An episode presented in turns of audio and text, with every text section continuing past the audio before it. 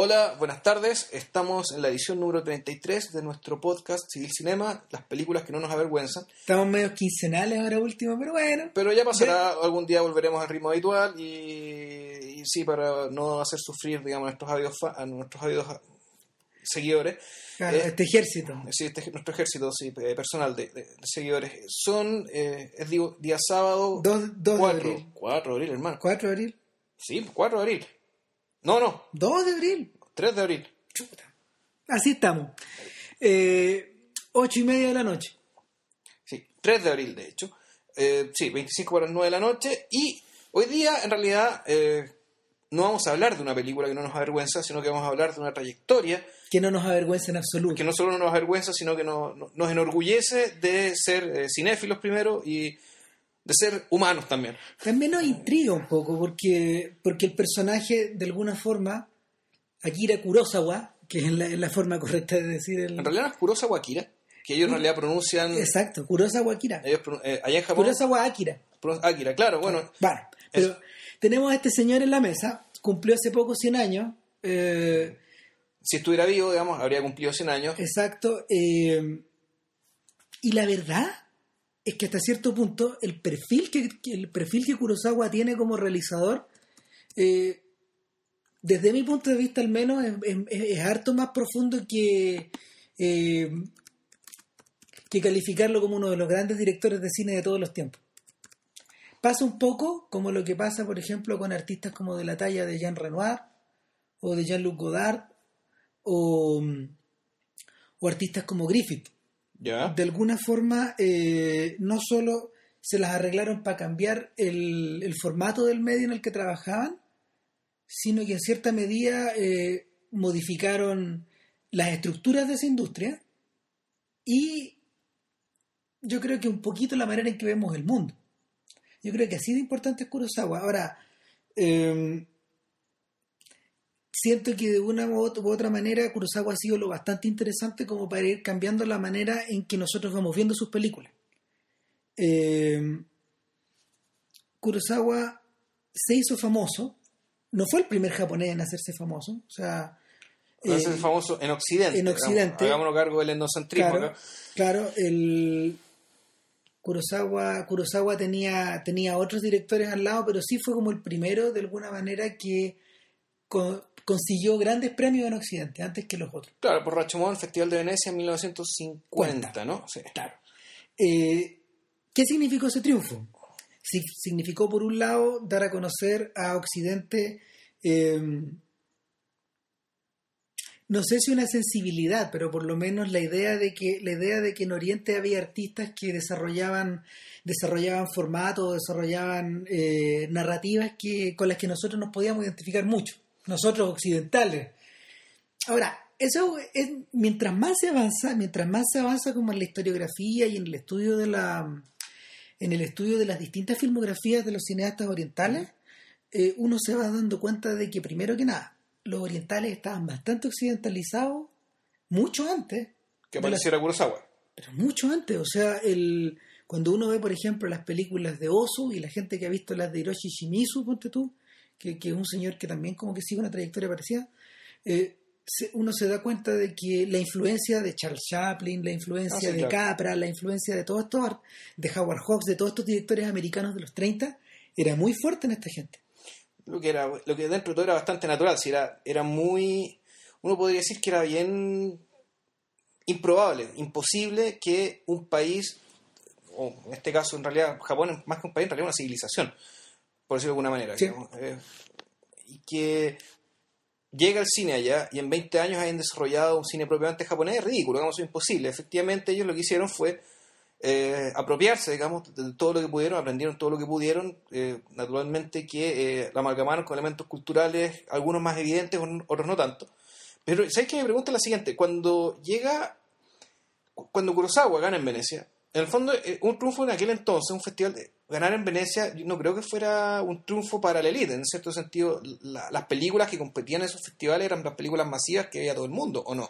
Eh, bueno, los competidores de esa época los podríamos revisar, pero los competidores de esa época estaban como, eh, estaban como ligados a no tanto a Hollywood y mucho más al cine europeo de esa era. Eh, Pero, claro, pero el punto es que esas películas igual llegaban al gran público acá. Hasta cierta medida sí, porque Rashomon se estrenó por acá, bastante retrasada, porque tú lo mismo pasó con los siete samuráis. Pero, Pero no se estrenó en cines de circuito, se estrenó en los cines. eh, eh, como cinearte, Claro. por decirlo de alguna forma. Eh, la diferencia que Kurosawa tiene, por ejemplo, con Yasujiro Ozu, Ya. que es un realizador que los japoneses todavía lo consideran su John Ford, de alguna forma, era que para los japoneses, Kurosawa era un personaje muy occidentalizado. Sin embargo, mientras más ve uno las películas de Kurosawa y mientras más uno ve las películas de Ozu, más uno se da cuenta de que, de que las apariencias engañan. Eh, de que en Ozu eh, la tradición era una fuerza eh, que era como las mareas, algo que tú no podías evitar. Era, era algo dentro de lo cual tú vivías y lo cual tú te atrapabas. Sin embargo, eh, el gran tema de Osu es que las tradiciones cambian de forma inexorable con el paso del tiempo y tú pierdes. Y tienes que aprender a, Aceptar la pérdida. a pe- a aceptar la pérdida. En el caso de Kurosawa, eh, Kurosawa, perdón, perdón, el- esa lucha es titánica. Y de alguna forma, en Kurosawa, eh, la atracción por la tradición eh, es una es una tentación o una fuerza que te lleva eh, hacia el conflicto, que te lleva de una manera fatídica a enfrentarte con ella, a morir defendiéndola o a morir tratando de quebrarla, pero, pero sí que se resuelve siempre en términos violentos, por lo menos en la primera parte de su carrera. Eh, eh, en, esa, en, e- sea, en ese mismo aspecto hay que tomar en cuenta de que Kurosawa entró al cine como un artista visual. Kurosawa estudió caligrafía en, el, eh, en, el- en un instituto como de arte de artes, ¿cómo se llama? De artes manuales o de arte, Arte de arte gráfica. Eh, él era especialista precisamente en el estilo caligráfico del siglo XVI y el siglo XVII, japonés. Que el shogunato eso. Claro, era un gallo Ah. que llegó a dominar muy bien las formas de la tradición. Eh, era un tipo que llevaba por dentro esta, esta especie de camiseta. Y sin embargo, eh, Claro, pero al mismo tiempo, el... y aquí vamos a entrar al debate respecto si es que esto de lo occidentalizante, no occidentalizante, o japonés, no japonés, en realidad tiene un valor para efectos críticos, sino más bien tiene un valor para efectos descriptivos. Pero el, el punto es que, claro, pese a eso, en realidad, y aquí lo que me interesa Kurosawa es el tema de que yo creo que es genuinamente occidental, que es la adquisición de arquetipos y el hecho de estructurar sus películas, sobre todo su trama, en torno a arquetipos. y- son arquetipos construidos de las formas más variadas, digamos que estoy, pero pero arquetipos que al fin y al cabo impulsan sus tramas a, abismos o alturas, digamos que son realmente poco comunes y eso naturalmente potenciado por su capacidad visual que, como dice Ramírez, la, la- tenía desde muy joven, pero que yo creo que lo distintivo de él en realidad, digamos que perfectos de, de, de- de qué es lo que son sus historias, tiene que ver con esta creación de personajes que en realidad cambian, pero su cambio no parece ser, no parecen ser cambios generalmente humanos dados por procesos humanos ordinarios. El, en realidad, uno, si uno compara a Kurosawa con alguien, con algún, con algún escritor occidental que, con los cuales estamos más familiarizados y por, lo, y por cuya cercanía se le acusó de occidentalizante, son básicamente Shakespeare, de quien adaptó muchas obras, y Dostoyevsky, ¿cachai? del cual también adaptó algunas obras. varios. Vale. Eh, respecto al tema de los arquetipos, es súper importante, es súper importante tomar en cuenta de que parte de la ligación que Kurosawa tiene con la tradición pasa por ahí. Ya. O sea, piensa para atrás. O sea, y hay que pensar, eh, hay que hacer un doble movi- movimiento, hay que pensar para atrás y pensar para adelante.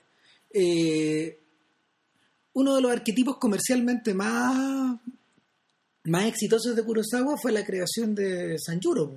Claro. El samurái Ronin eh, reluctante, este tipo que servía a dos patrones. Y, el, y bueno, y ese personaje, ese personaje eh, está anclado de alguna forma en la tradición, en la tradición eh, cuenta historias de, de, de lo, no sé, de- japonesa o, o oriental, pero a su vez está basado en un personaje de una obra de Carlo Goldoni, ¿Ya? que es el es este personaje, el, el mismo personaje que del cual Eastwood se colgaba en El hombre sin nombre, este tipo que podía servir que podía servir al bueno y a los malos, o al de la izquierda y al de la derecha. Eh, el tipo que se cambiaba, el tipo que se cambiaba, ¿cómo se llama?, de adscripción, tal como él se cambiaba de camisa, en el fondo. Y Sanjuro, Sanjuro en Yojimbo, en su primera película, juega eso, juega eso de forma extrema. Claro, que, pero eso está, eso está sacado de una, de una novela occidental, Claro. Cosecha Roja, de Dashiell Hammett. Bueno, a su vez basada también en el esquema de Goldoni. Ya. que, que Goldoni es como del siglo XVIII, ponte. Entonces, Claro. entonces el... Y los que a su vez, y eso, no- y eso es lo, bien llamativo, digamos, la, la, la apropiación que hizo Occidente, digamos, de la ocurrencia de Kurosawa, en el fondo lo que hacían eran recuperaciones, porque, Claro que sí. porque digámoslo, digamos, que Sanjuri y Jimbo son western. Sí, lo son, son. he- son en ética de western y, una, y son películas que habrían funcionado, funcionado perfectamente en un western, sobre todo en términos de, bueno, el personaje, digamos, el tipo de personaje que. Segundo, por un entorno, digamos, político, social, caótico, digamos, donde no, donde efectivamente no hay una, no hay Estado, o sea, no hay un Estado que ponga orden, por tanto el orden se va haciendo, digamos, de esta manera caótica a partir de básicamente el de más fuerte. Y en este caso, claro, el personaje Kurosawa es uno muy fuerte, ¿no? es Bueno. el más fuerte de todos. La ida y las vueltas de Kurosawa dentro de la tradición occidental y la tradición y la tradición japonesa están por todos lados, pues no sé, por Trono de Sangre, la adaptación de de Macbeth. Macbeth. Exacto. Eh, a su vez, la fortaleza escondida se transformó en la guerra de La de galaxias. Ran, Ran- es una versión bastante particular del Rey Los Lear. Red Lear, exacto. Eh, y así podríamos seguir y seguir y seguir. Y, y hablar de, no sé, de, de los siete magníficos, o hablar de de, los siete samuráis, claro. y hablar de los siete samuráis, o hablar de... Nada, po. El, el punto es que Occidente se sintió siempre muy cómodo dentro de ese mundo porque yo creo que Kurosawa era, mu- era, un, era un muy hábil contador de historias también. Y porque, bueno, porque en realidad los arquetipos, volvemos al tema, digamos, o sea, los arquetipos, si son bien hechos, son universales. Sí. Si, son bien, si, si- si los arquetipos están bien dibujados, bien caracterizados, bien puestos en el entorno donde funcionen. Es decir, Barbarroja, claro, es genuinamente japonés, pero perfectamente un personaje así puedes encontrarlo en cualquier parte. Personaje como Barbarroja, es decir, un médico rural, digamos, que, que se hace cargo, que en cierto sentido se hace cargo de la pobreza y la miseria del entorno en el que él decidió vivir. Y para poder hacerlo, tiene que además eh, cubrirse de una dureza extraordinaria, digamos. pero que al mismo tiempo una, una dureza que por cierto esconde una tremenda ternura, pero que se manifiesta de una forma muy dura. Tú estás describiendo un drama naturalista francés del siglo XIX. Pues perfectamente, por ejemplo. Sí. Emile Solá, ponte tú, no por, sé. por ejemplo. Sí. Por ejemplo. Eh, sin embargo, pese a todas estas ligazones y pese a todo este encadenado que, que a Kurosawa, primero que nada, le permitió ganar mucho dinero. Mucho dinero. Sí, claro, ganaba allá y ganaba acá. Claro, eh, se internacionalizó mucho antes que los otros. Eh, lo que creó un montón de resquemores entre sus contemporáneos. Eh, por otro lado, lo convirtió en una persona muy exitosa, aparte de aparte de su aparte de la cantidad de plata que ganó, lo convirtió en un personaje bastante respetable, en una suerte como de sensei de alguna forma. Sí, bueno, yo una vez vi un documental sobre él en que eh, le aplicaban al oficio cinematográfico un poco el- la ética esta del artesano y el hecho de que a través de la experticia en un arte o una artesanía incluso, o sea, en un oficio, eh, esa, esa ese perfeccionamiento en tu arte tenía implicancias morales. Sí. Y por eso, digamos, uno podría decir que Kurosawa era considerado mucho más que un buen cineasta, sino que era un maestro de la vida.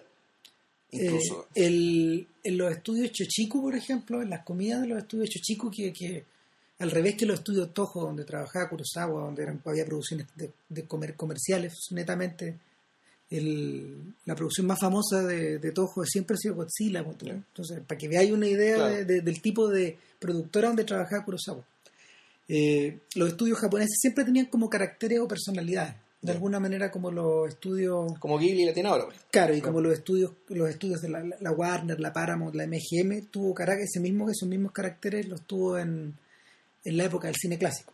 Que Claro. saber qué tipo de películas hacían. lo ves por los colores, por las tramas, tú decías, ya, esta es una película de tal lado. o Claro, por- La marca de la casa. Exacto. Bueno, en los estudios Chochiku, que estaban especializados como en dramas familiares, en películas como de corte japonés, de corte tradicional, películas como más parsimoniosas, eh, en las comidas de ese estudio, el asiento más importante siempre era para Osu y nadie lo ocupaba y lo ocupaban al final. Ya. Y Osu, a Osu, eh, por respeto, digamos, no le hablaban en la mesa, esperaban que hablara él. Ese es el tipo como de relaciones que había dentro de, de estas pegas. Y Claro, o sea, el nivel de consideración social que podía lograr, digamos, alguien que realmente se destacaba en su oficio. era tan rígido este No. sistema, era tan rígido este sistema como de honores o como de deberes o como de estructuras que resultaba muy difícil que un cineasta se cambiara de un lado para otro. Siempre Claro. una figura de la casa.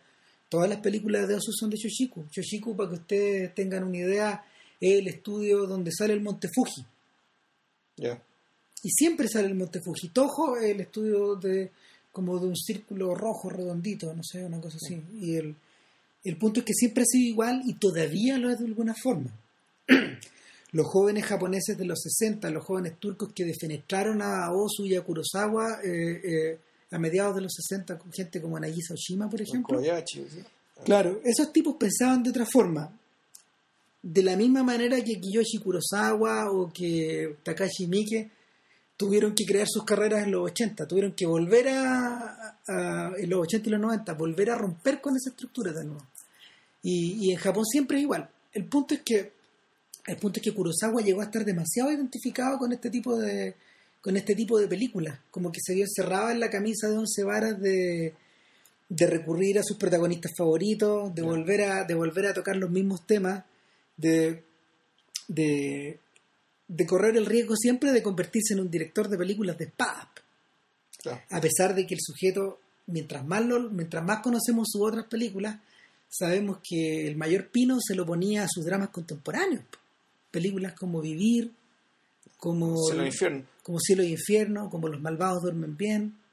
Eh, yo creo que tienen un grado de detalle, de entrega y de pasión que Sanjuri y Yojimbo, por ejemplo, o incluso La Fortaleza Escondida, cuyo, cuyo carácter cuyo formato estaba más aprendido o más, más internalizado, eh, no tienen. El, como que en Kurosawa siempre, como te decía al principio, yo siempre siento que hay como una dualidad, como que está este artista plástico que en el fondo permite que permite que sus pinturas sean que, su- que sus fotogramas, que, su- que sus tomas sean como las de Jackson Pollock, llenas de detalles, eh, donde el caos reina, pero por otro lado está el formalista, el formalista que como que retiene las riendas de sí mismo y, y como que lo reduce todo a una a un juego de líneas y de estructuras muy abstractos que en cielo y infierno alcanza su cumbre. Sí, claro. O sea, prácticamente todo el cine de los Cohen sale de ahí, todo ese cine como, como de, de, de contornos medio kafkianos, como de como de, de, de parajes o como de interiores medio opresivos. ¿Sabes qué? Yo creo que deberíamos hablar de Cielo e infierno en la segunda mitad, pero eso será después de nuestra pausa cognitiva de rigor. Exacto.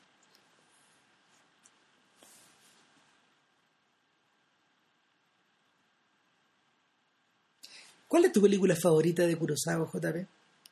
Mm, buena pregunta. Este, a ver, a mí Madadayo me gustó mucho y, y, la, y ahora que volví a ver Ran, realmente me fui de espalda. Y la vi en el cine en Normandía hace unos años y no podía creer lo que estaba viendo. Eh, yo diría que son esas dos. Yo, yo diría que para mí es cielo e infierno, fíjate, y, y lo más probable es que lo más probable es que no sé, yo creo que a mí me gusta mucho los malvados duermen bien, pero que como que tiene como un formato que tú se lo empezás a adivinar. Eh, yo siento que Madadayo también. Pero, pero yo tengo un rollo con Madadayo. Yo ahora último, después de que escribí este artículo para el Mercurio, que ya está en Civil Cinema, si ustedes lo quieren leer, cada vez me convenzo de que Madadayo es una coa de Ran. Cada vez me convenzo más. Y el pero hablemos un poco, hablemos un poco de esta dualidad como rara. No sé, tú la sentí o no? La verdad, hasta cierto punto, porque en realidad las películas contemporáneas, o sea, películas de, de trama contemporánea de Kurosawa, yo he visto muy pocas, creo que he visto Cielo e Infierno y nada más. O sea, yo no he visto Vivir, no he visto Los Los Malvados Duermen Bien, no. No, vi Madadayo, digamos que es, de trama contemporánea y, eh, y creo que nada más. El resto son las películas más clásicas, digamos, del... Mira, yo creo que yo creo que se refieren a una fórmula bien bolañesca lo, lo que yo pienso al respecto. Eh, Bolaño decía que en el fondo uno va por la vida dando espadazos, esperando esperando que, esperando avanzar o esperando irse directo al enfrentamiento con, los- con los problemas, pero que en el fondo tú sabes que al final siempre te cosita. Sí, obvio. ¿cachai?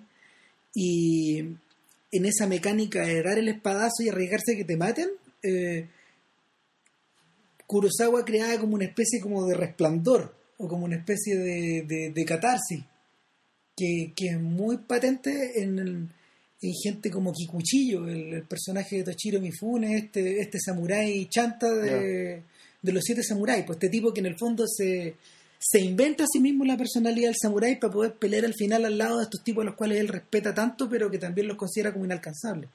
Claro, bueno, hay también una historia de. En el fondo, un tipo que, que rompe, rompe el sistema de clases japonés. Exacto. No, Eso, eso es lo que hace él. Exacto. Eh, yo creo que en Kurosawa hay una compulsión por ese tipo de por ese tipo de enfrentamientos y siempre se produce el, el resultado el resultado eh, generalmente o termina en muerte o termina en caos pero al- pero da la impresión de que los personajes se sintieran más vivos realizando esas acciones precisamente porque están como condenados a hacerlas Sí, ahora, el. Yo no podría decir. Bueno, yo fui yo el que fustigaba el tema del occidental y el oriental, pero resulta que en realidad es útil. No, no, no, no- que, que, que- que, claro, esto no sirve para jugar las películas, sirve No. para entender ciertas cosas. es como un instrumento No es un instrumento. El, a lo que voy es que eh, la, en el fondo lo que está planteando Christian es el, el tema de la ibris, que se llama, el tema de la, de la ambición de la ambición que te hace romper un orden que tú no deberías tratar de romper. Entonces, eh, esa ibris está efectivamente en el personaje de Toshiro Mifune. Esa ibris, en cierto sentido, está en el, en el raptor de cielo e infierno. Sea, un personaje que sabe que existe una jerarquía, una arriba y una abajo, y el de una u otra forma trata de romper esa división a través de un, de secuestro. Y, y un poco para él acceder y hacerle daño a alguien que está en una escala eh, social superior, pero al mismo tiempo hacer que la persona a la cual le va a secuestrar su hijo, digamos, conozca esta otra, eh, esta otra mitad del mundo que, eh, cuya posición le impide conocer. Y bueno, eh, Kajimucha un poco es lo mismo, digamos, es un, Sí, un po. tipo que se hace pasar por otro, eh, se lo ofrecen y en el fondo él decide que sí, y, ese, y al decidir que sí, eh, naturalmente que no lo hace, se hace pasar por otro que es un rey que tiene plata, poder, dinero, pero él no lo hace por la plata, el poder y el dinero. ¿no? O sea, en parte sí, pero en realidad más que eso. El punto es que eh, esta ibris, este, el nombre de, es un concepto griego, lo inventaron los griegos para referirse a bueno, aquellos personajes trágicos griegos que desafiaban la voluntad de los dioses, o desafiaban las leyes de la naturaleza, o desafiaban aquello que estaba dado. Entonces uno podría decir que, claro, en una, en una sociedad como la japonesa, que es tan jerárquica y estructurada, tan temerosa del caos, insertar el elemento, digamos, de la ibris, claro, te genera una bomba que le hace sentido tanto a la cultura original de Kurosawa como a la nuestra. Entonces, claro, nos encontramos con, eh, nos encontramos con eh, estas películas que le hacen sentido tanto, tanto a Japón como a nosotros. digamos. Y, y bueno, eh, y nos encontramos también precisamente con, volvemos al tema, con los arquetipos. ¿no? Un arquetipo de, el- uno de los arquetipos, al menos en este caso, del, que el, el arquetipo del, del híbrido. ¿no? Del tipo que no está, no es, no es del todo, no no está del todo en un mundo, ni está del todo en el otro. Digamos. Quiere saltar de uno al otro, pero en realidad no es ninguno de los dos. Es un híbrido. El, en cierta medida y eso da cuenta de por qué Kurosawa es un personaje tan de siglo XX y por lo mismo tan cinematográfico. Hmm. Eh, hagan la siguiente operación. Imagínense, o sea, traten de buscar, traten de buscar algún ejemplo estadounidense o un ejemplo francés de este tipo de personas como del cambio de entreguerras. Eh, Sé que se me va a ocurrir, se, se me va a ocurrir Mambo Barifia. Claro, él, habría, él, él habría hecho una gran Madame Bovary. Eh, yo, yo siento, yo siento en cierta medida que eh, las experiencias que Kurosawa tuvo con el caos eh, lo vivió de cerca en la Segunda Guerra, ponte tú. Bueno, claro, el está en Tokio cuando se incendió la ciudad.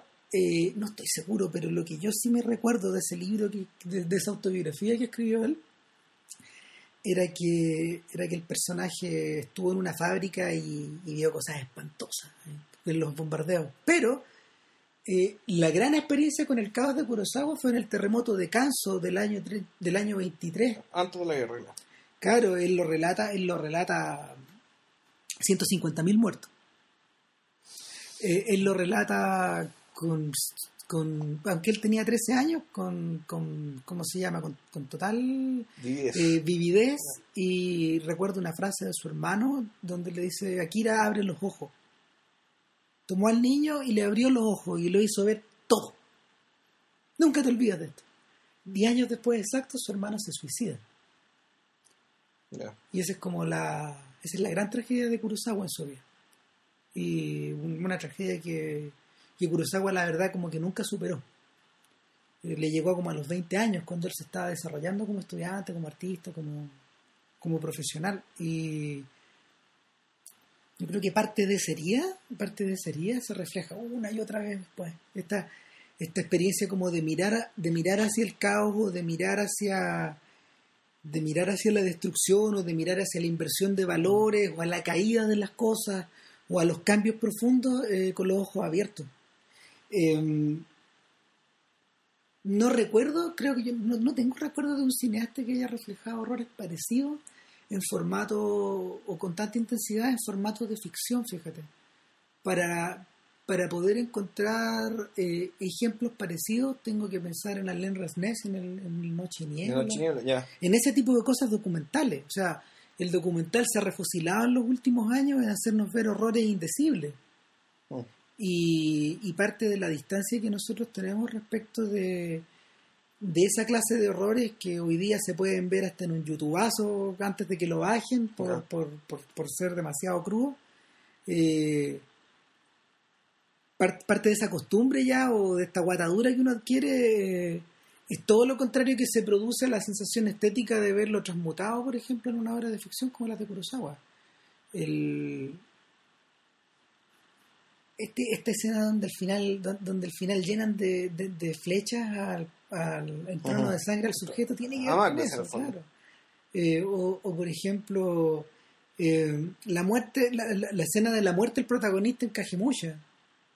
Eh, o, A ver, l- lo que pasa en esas, en esas películas, eh, o un último, Sí. ejemplo, la lluvia que cae como cuchillo en tantas películas de Kurosawa, como hiriendo la tierra, hiriendo el plano, hiriendo la pantalla. como decía John Ford a Kurosawa, en sus películas siempre hay caballos y siempre está lloviendo. Claro, usted ha visto muchas de mis películas, señor Ford. Debo decir que sí. Claro.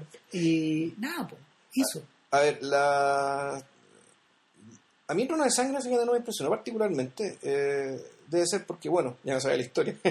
Eh, eh, no, bueno, en, en aquel entonces debería verla de nuevo tal vez, ¿cachai? Y, y no la vi en buenas condiciones tampoco, pero sí me impresionó mucho precisamente el final. El, el, el final que era, claro, de un tipo que era que lo mataban a flechazos, pero el tema era que esa flecha no la lanzaba nadie. Lo mismo que en Cajemucha, digamos, el- en realidad la, la esta oleada de, de caballos que se tiraba contra un muro, eh, con- contra un muro de gente, con, eh, un, muro de gente disparando. Pero ese muro de gente disparando en algún momento, en cierto sentido, como perdía entidad. O sea, perdía entidad, uno se olvidaba que eran humanos los que estaban disparando. Así como en las flechas de Trono de Sangre, no, no se veía que las lanzaba. Era una especie de castigo divino, era, como si llegara un, rayo del cielo. digamos, esa era la. eh, eh, esa era la procedencia, digamos, que, el- que la, que la decisión de filmar que tomó Kurosawa esas escenas de esa manera estaba transmitiendo. El, uno podría decir que sí, bueno, eso es muy propio de- efectivamente de, personajes de Ibris, digamos, de personajes que en realidad no son castigados, el, el castigo por la Ibris no suele venir de los otros humanos, suele venir de eh, suele venir del cielo o del infierno, digamos, suele venir de lo sobrenatural, de las potencias superiores. Eh, eh, que se note que, o sea, suele venir de las potencias superiores, pero en el fondo suele venir de uno mismo. O sea, en la medida que uno se las busca, Sí, claro. en la medida que se las busca, pero estoy apelando básicamente a los recursos visuales, digamos, qué es lo que, qué es lo que, qué es lo que Kurosawa nos muestra, digamos, qué es lo que, es lo que, qué es lo que se está, qué es lo que se está viendo. En ese sentido uno podría decir que sí, que la lluvia, eh, la lluvia eh, también Esa- porque está transmitiendo, está transmitiendo eso de que tam- también eh, todos estos personajes están moviéndose en un medio en el cual no son dueños. Esa lluvia a pleno sol, que es tan de Kurosawa. Ah, claro. Ahora, a mí realmente lo que me... Yo llegué a Kurosawa, como muchos de nosotros me imagino, a través de los sueños, por ejemplo. De Ya. estas películas que fueron, que empezaron a llegar a principios, a principios de los 80, a fin de los 80, a principios de los 90, que llegaron a los cines.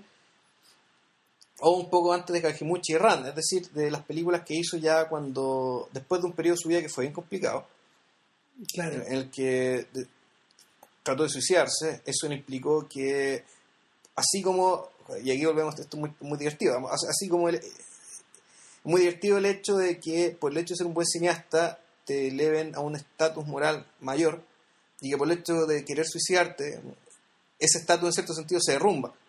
Que, la cuestión que, que la- las consecuencias de, de el actuar privado como, en este caso como un cineasta, y, las consecuencias de una decisión privada, como, como suicidarse, tienen, tienen repercusiones públicas en ambos sentidos, digamos, eh, buenos o malos. Buenos en el primero, malos el segundo. Y para mí me interesó mucho la obra de a partir de ahí, porque en el fondo es una obra que se trata del envejecimiento. Y en el fondo yo me di cuenta que, eh, muy chicos, así que sí, que el envejecimiento era un tema y que era un tema que los cineastas volvían un- una y otra vez por la razón de que en realidad la gente que está envejeciendo también está experimentando la experiencia nueva de estar envejeciendo. Por tanto, digamos, la gente vieja, claro, la gente vieja tiene experiencia en ciertas cosas, pero en muchas cosas respecto de su propio padecer y su vivir, digamos, las cuales también no, las, no saben y no las entienden. Y Kurosawa, bueno, reflejó eso en las películas que corresponden a esa época, que, que una de ellas, que una que me gustó mucho, que la vi en, en, en Film and Arts hace algunos años, que no es muy conocida, que se llama Dersu Sala, Ah, que es una película que, claro, que en aquel entonces este, que Kurosawa estaba un poco tan abrumado por el hecho de, de estar envejeciendo, de tratar de suicidarse, de que pues en cierto sentido no por el hecho de haber querido suicidarse no estaba no, no- era respetado como correspondía a una persona de su edad porque no se, no se espera que la gente quiera suicidarse y menos los ancianos a los 61, no. sobre todo en un país donde además a los ancianos se les da un peso moral muy importante en términos de la sabiduría, sabiduría acumulada. O sea, los ancianos en Japón digamos, se, se- se les, se les toma en cuenta mucho más que acá. Entonces, resulta que Kurosawa hace esta película que se trata de un soldado soviético, ruso, creo que era ruso, soviético, sí era soviético, Pero es como un doctor, es como, un, es como, una, es como un geólogo. claro, un geólogo, pero que es militar, pero que es geólogo. Claro, y este gallo, para poder explorar la sección de las estepas que necesita medir, se apoya en un mújico o en un, o en un mongol, Claro, no, no un mujik, es en un, un, un mongolo, ¿no? tampoco un mongol, era, Sala era una especie de guía, Claro. era, era una especie de cherpa, pero un cherpa al peladero en vez de ser Claro. un cherpa a la montaña, Que lo conocía muy bien. que lo que conocía al peladero como la palma de su mano, Era el peladero. Y era el peladero, un peladero de hielo, digamos, con unos cuantos arbustos por aquí y por allá, digamos, y ahí Dersu Sala se manejaba. Claro. Y Dersu Sala le salva la vida a este soldado una vez que, por ejemplo, quedan al descampado una noche, la noche de invierno, y, y quedan ahí en medio de la nada, y se les viene una noche con 40 grados bajo cero, y digamos, de esta nos zafamos. O sea, pi- piénsalo desde el punto de vista de que el protagonista podría haber sido James Stewart y el, y el, y el, y el otro podría haber sido el indio que lo guiaba. Claro, el punto es que el protagonista, en realidad lo que era, era un testigo de lo que nosotros podríamos entender como una vejez virtuosa. Es decir, de una persona que de su sala era, una- era un anciano, era un señor. era un anciano, digamos, pero que claro, caminaba la estepa y de vuelta y estaba como lechuga. Y eh, este ruso, digamos, eh, lo que hace él, en el fondo, es sobrevivir, y eso, esa es como la, la historia, pero lo que es importante es él como testigo, digamos, de una forma ya relativamente consolidada de habitar el mundo, acumulada con el peso de los años y con el peso también de pertenecer a una comunidad que sabía vivir en esos países. Hasta que a ver su sala, bueno, le pasa, le pasa algo Sí. envejece más aún. Entonces aquí la cosa se pone interesante respecto de que este ruso además le toca presenciar el tema ya del deterioro.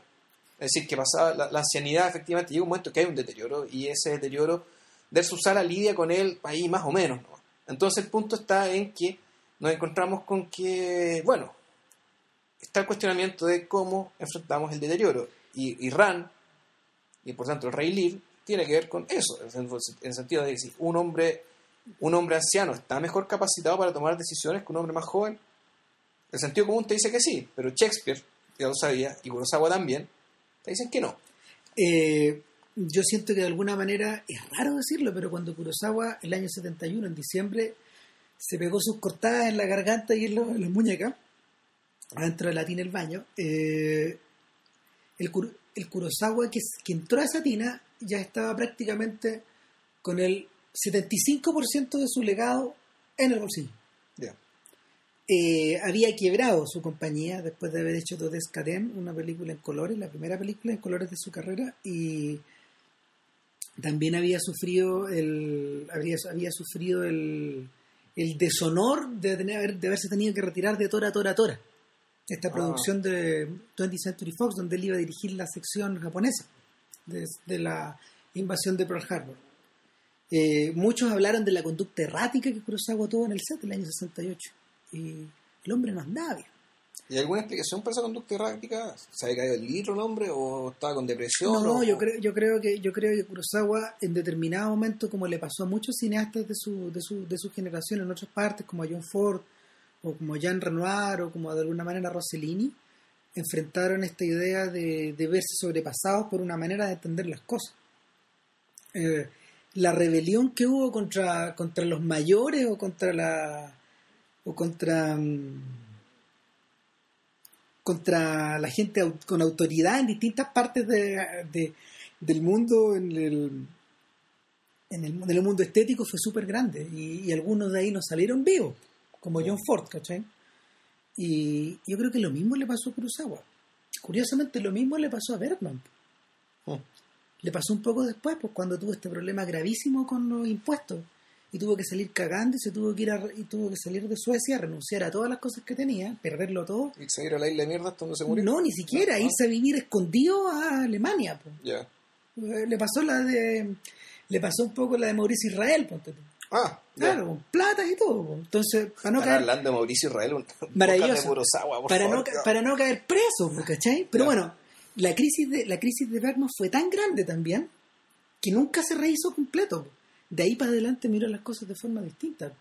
O sea, las películas que vienen después de, de la vía del perdón de del huevo de la serpiente son todas distintas, son, son tan quebradas de respecto de lo que hay antes. Eh, Y son muy buenas, ¿eh? o sea, muchas no, son, son muy buenas. muy choras, pero los temas son otros.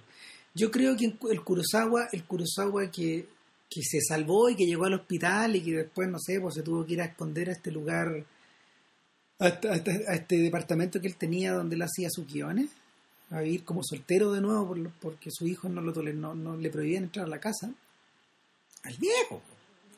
Eh, el, ese Kurosawa yo creo que comenzó a resolver sus problemas. las películas que hizo después son la resolución de estos dilemas de dualidad que yo siento que existen dentro de él. Eh, para mí el gran tema de Dersu Usal es la amistad. Es como tú, es, como tú, eh, cómo tú estableces lazos con un contrario o con una persona que en principio parece que tú no entiendes y, y que en el fondo, en el fondo res- te resulta un espejo de ti mismo o del que en el, de la persona en la que te vas a convertir después.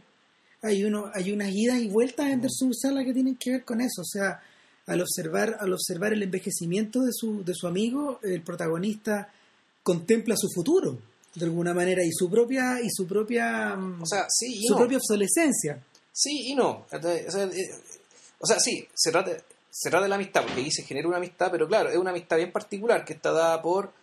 Está dada por las diferencias de clase, por las diferencias de Está dada, no, en realidad está dada, pese a todo- todas esas diferencias, Exacto. está dada por el tema de las circunstancias. En realidad, la, la, la amistad en ese peladero, del, ese peladero de mierda, digamos, era. Había que sobrevivir.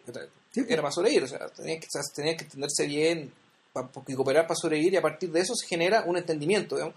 Que, claro, no tiene que ver ni con la procedencia cultural, ni con la edad, nada, porque son completamente distintos. Pero se desarrolla un mutuo respeto y una estimación.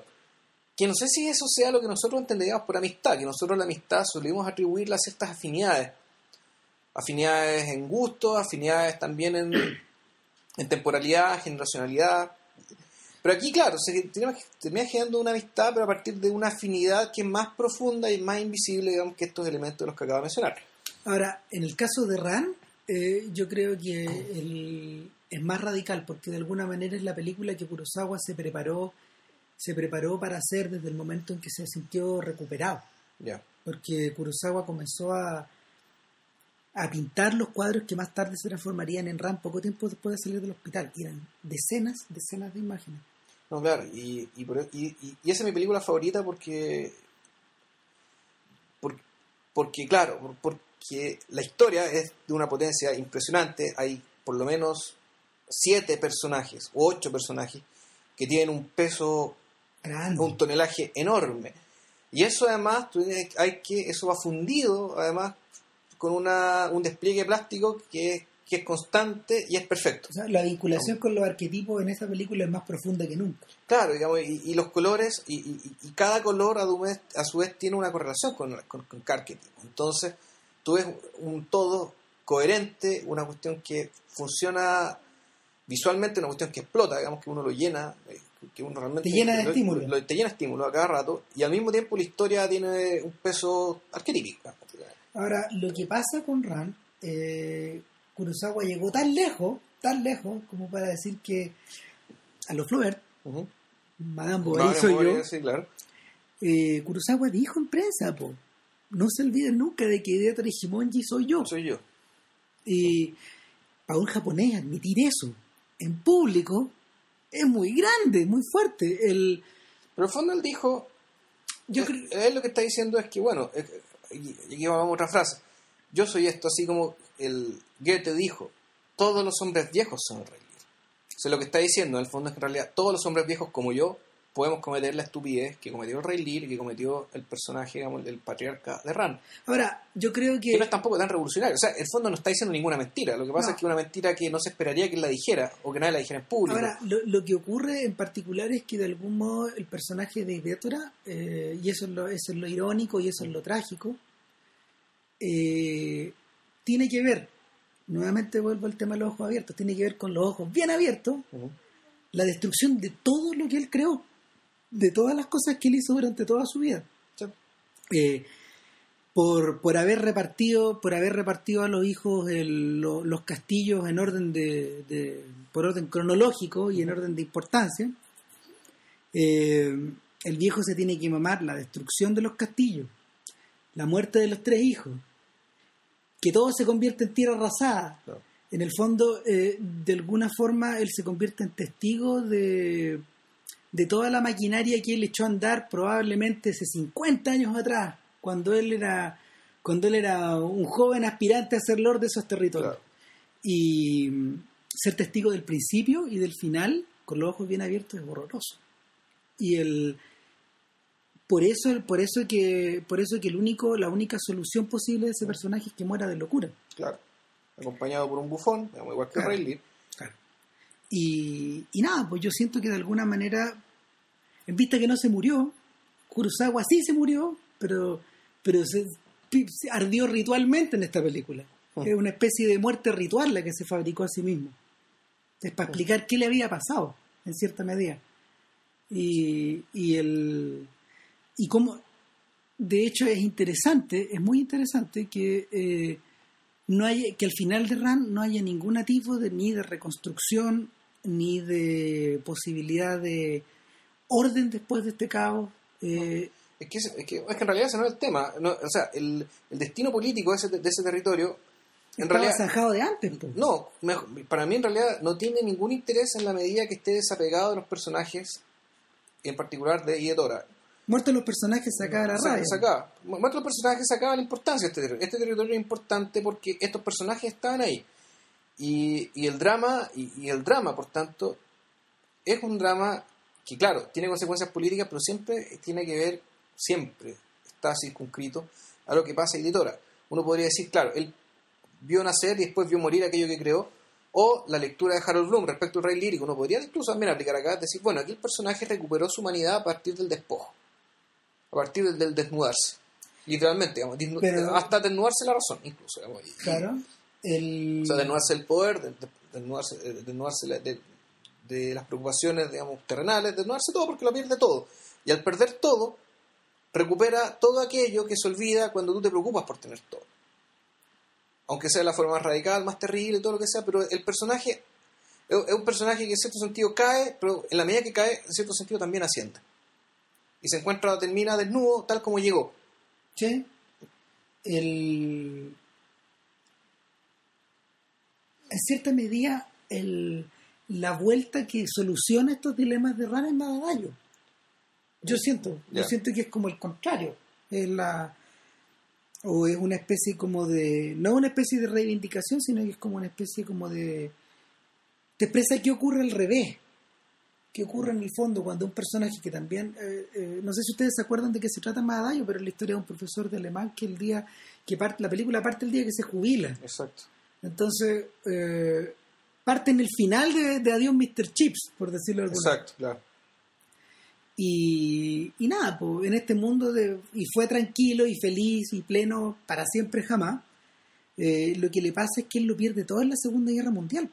Queda reducido su... su- Una media agua. no, aún peor, vive en un pabellón, JP. En estos pabellones que, a donde la gente va a rezar. Claro. El viejito entra y es como, es como de un metro cuadrado donde vive con su señora. Cabe en la pura cama. Claro. Él come afuera en, la- en las escalinatas del pabellón. Eh, vive de prestado ahí. Y hasta que lo pillan los alumnos. Y los alumnos, pero se, se vuelven locos porque como el profesor que ellos querían tanto está sumido en la ignominia. Y, y lo que hacen, al principio yo pensaba que de alguna manera lo, lo, lo que ocurría en la película era que lo rescataban y que eh, de alguna manera eh, hacían consciente al profesor de que de que él también podía aprender cosas de los alumnos, de que él podía ser alumno de sus alumnos. Sí. Y ahí hay grandes expresiones de amor y de cariño y de fidelidad por de por medio.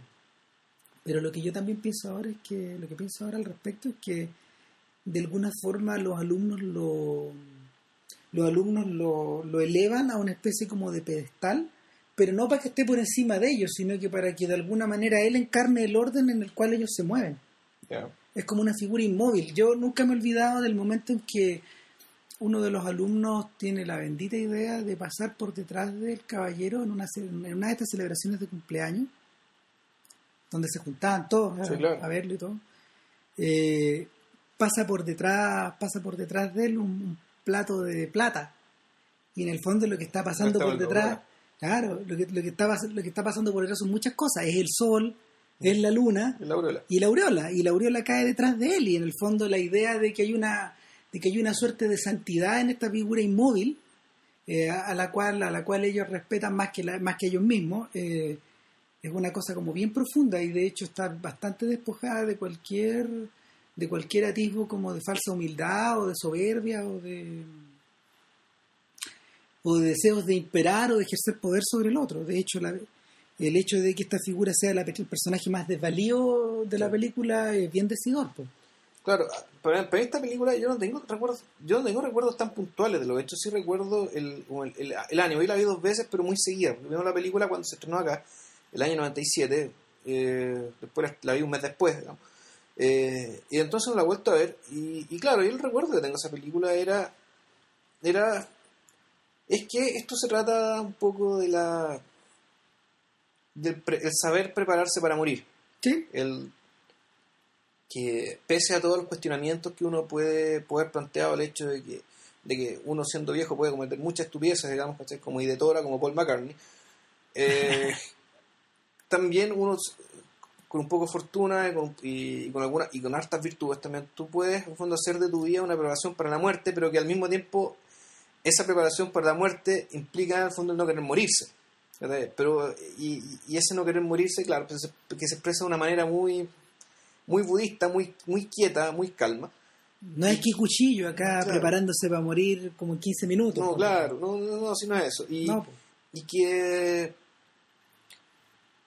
Y, y que, claro, el, eso termina además proyectándose afuera. Entonces, los alumnos que en un principio lo adoraban mucho y lo querían mucho, porque, bueno, ahí se estila, él fue un muy buen profesor jefe de ese curso, digamos, y lo querían mucho. Eh, y se juntaban con él y todo. Uno, podría decir que en realidad aquí lo que cambia es el tipo de, de, de re- relación, de veneración, digamos, que tenían los alumnos hacia él, porque él también va cambiando con todas estas cosas que le pasan, pero cambia cambia un nivel súper imperceptible y por cosas bien pequeñas, como por ejemplo una parte de la película que en realidad es increíble, eh, que es cuando se le pierde el gato. Y una tragedia, y se le pierde el gato. Y la película gira no sé cuántos minutos de la película se pierden en que se le pierde el gato. Todos buscando al gato. Y todo el mundo, que todo el curso buscando el gato, digamos, y todos nosotros, chuta, se le perdió el gato. Y uno podría decir, bueno, ¿en qué película a uno le puede importar que se pierda el gato al protagonista? Y, y cada una niñita chica puede ser, pero no, aquí estamos hablando de un señor de casi 90 años que, bueno, que se le pierde el gato. Pero claro, ¿qué quiere decir eso? Ahí estamos hablando de, un tipo, de, un- de una persona que ya. eh, la, su relación con el mundo, digamos, ya está como tan traspasada por el amor, que el hecho de perder un gato para él es una tragedia de repente, es una cuestión grave. Entonces, em, yo lo que recuerdo de la película era, era un poco eso, era que se podía, un poco, la esper- un poco una esperanza En el fondo, el cómo me habría gustado llegar a mi esta edad y cómo me gustaría enfrentarme a mí a la muerte el día que llegue. Y suponiendo, dando, dando por sentado, digamos, que la forma correcta, entre comillas correcta, la forma que él ent- entendería, digamos, como más, más consecuente con la forma en que se vivió, digamos, de enfrentar la muerte, no queriendo morirse, pero tampoco haciendo un- una trama por ello.